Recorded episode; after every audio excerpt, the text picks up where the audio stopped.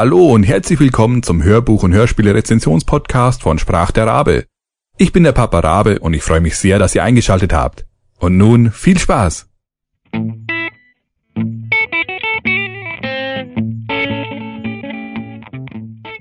Nummer 11 Krimi-Klassiker 3 Die blaue Hand von Edgar Wallace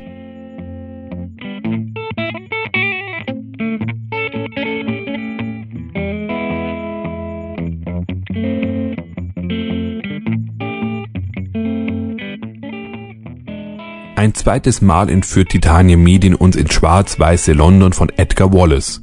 Nebelschwaden ziehen auf und von fern klingen die Glockenschläge des wohlbekannten Big Ben zu uns herüber. Es ist wieder an der Zeit für einen gepflegten Krimi.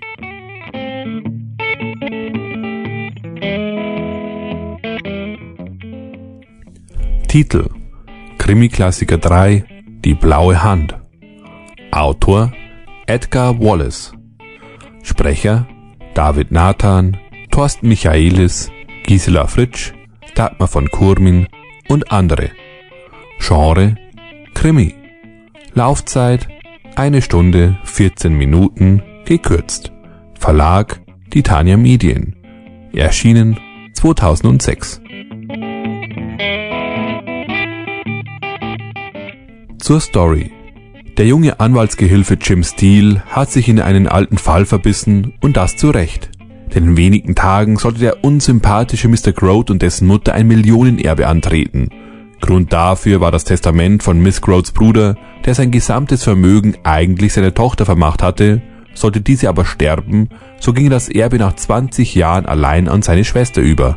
Vor fast 20 Jahren verstarb sowohl Mr. Denton als auch dessen Tochter, und sowohl Jim Steele als auch dessen Arbeitgeber Septimus Salter, welcher der Testamentsvollstrecker des Verstorbenen ist, sind alles andere als glücklich darüber, das Vermögen bald an die beiden Aasgeier zu übergeben. Doch der junge Gehilfe hat die Hoffnung nicht aufgegeben, dass die Tochter vielleicht doch noch am Leben sein könnte und geht jedem Hinweis nach.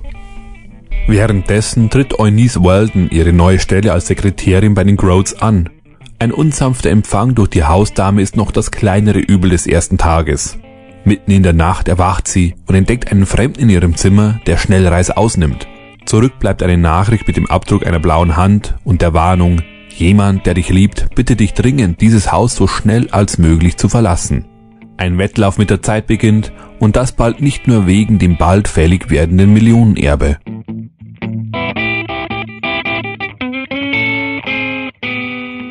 Sprecher Wer meine bisherigen Rezensionen zu Titania Medien kennt, der weiß jetzt schon, was kommt. Die Sprecherriege ist auch bei Die blaue Hand hervorragend besetzt. Einige davon habe ich bereits in anderen Produktionen gehört, andere sind für mich neu hinzugekommen und alle zusammen erschaffen wieder eine wunderbare Kulisse. Und wie bei allen Hörspielen bedauere ich es auch hier, nicht auf alle Sprecher eingehen zu können. Stellvertretend möchte ich dieses Mal den bösen Buben dieser Geschichte ins Rampenlicht setzen. Thorsten Michaelis, der den meisten als die deutsche Stimme von Wesley Snipes, Martin Lawrence, Sean Bean und noch einigen mehr bekannt sein dürfte. Ich freue mich, dass er ein Stammsprecher in der Gruselkabinett 3 von Titanium Medien ist. Denn seine markante Stimme und sein Können bereichern jede Geschichte und in die blaue Hand kann er seine ganze Bandbreite ausspielen. Allein das Gespräch mit seiner Mutter kurz nach der Hälfte des Hörspiels ist klasse Dagmar von Kurmin und Thorsten Michaelis geben ein tolles Gespann ab, wie sich ihre Rollen gegenseitig ausstechen wollen und von einem Extrem ins andere wanken. Aber nicht nur bei Titania Medien ist Thorsten Michaelis fleißig am Einsprechen. Seine Palette geht von dokumentarischen Sachbüchern über Computerspiele wie Max Payne bis hin zu derberen Hörspielen wie Kane und nicht selten spricht er zu Recht die Hauptrolle. Aber auch als, wie schon erwähnt, Synchronsprecher und in Film und Theater ist er aktiv und gefragt. Ich bin schon gespannt, wo ich ihm als nächstes über den Weg laufe.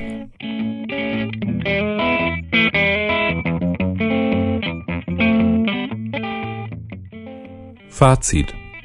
Das Hörspiel basiert auf dem Roman The Blue Hand aus dem Jahr 1925, das in Deutschland als Die blaue Hand 1928 erschienen ist. Mit dem gleichnamigen Film aus dem Jahr 1967 haben beide aber kaum, ja ich möchte sagen, gar nichts zu tun außer dem Namen und dass eine blaue Hand darin vorkommt. Letztere aber haben jeweils unterschiedliche Formen und Zwecke. Wie schon beim ersten Krimi-Klassiker, so wurde auch hier wieder mehr dem Original entsprochen. Es ist also kein deutscher Edgar Wallace-Film in Tonform und auch auf einen Klaus Kinski muss man aus nachvollziehbaren Gründen verzichten. Aber auch ohne diesen kann sich die dritte Folge wirklich sehen lassen. Die guten Hauptcharaktere sind sehr sympathisch und der Bösewicht richtig schön fies, was nicht zuletzt an den tollen Sprechern liegt. Musikalisch ist auch einiges geboten und zieht den Hörer sofort mit in die Handlung und in die passende Zeit. Die Handlung ist eher einfach gestrickt und hält jetzt keine allzu großen Überraschungen bereit. Weiß aber trotzdem zu gefallen. Dass Jim Steele am Ende eine bestimmte Fähigkeit besitzt, kam zwar etwas plötzlich, aber das tut dem Ganzen keinen Abbruch. Am Ende lässt sich jedenfalls eines sagen. Allen Krimi-Freunden kann ich hier empfehlen, zuzugreifen.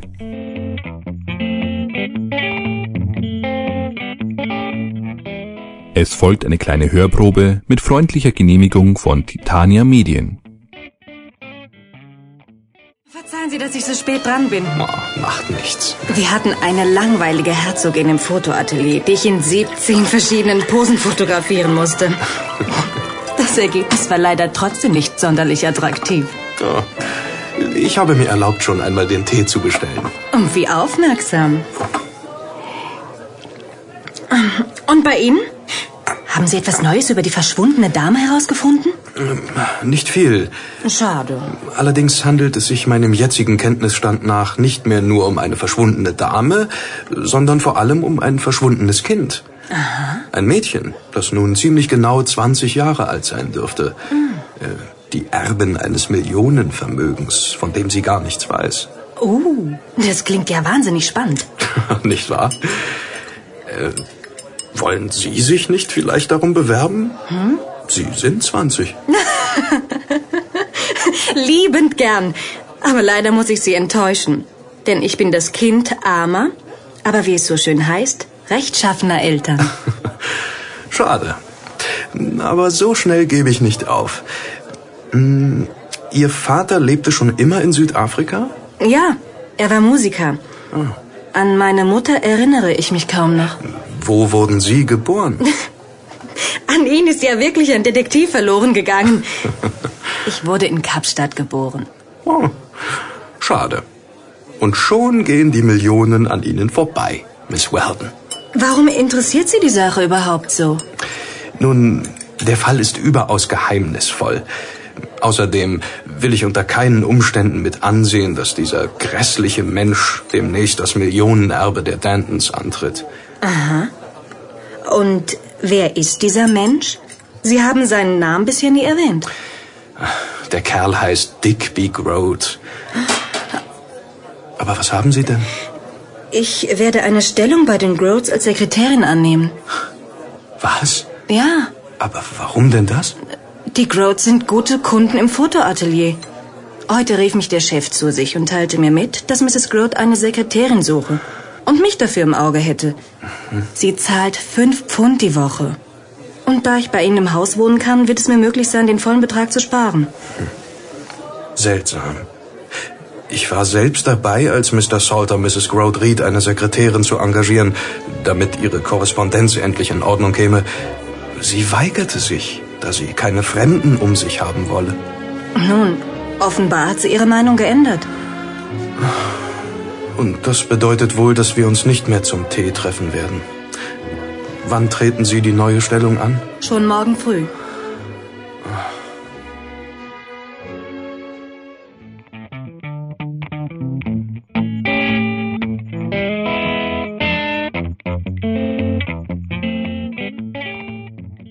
Das Hörbuch gibt es als CD bei hördeutsch.de.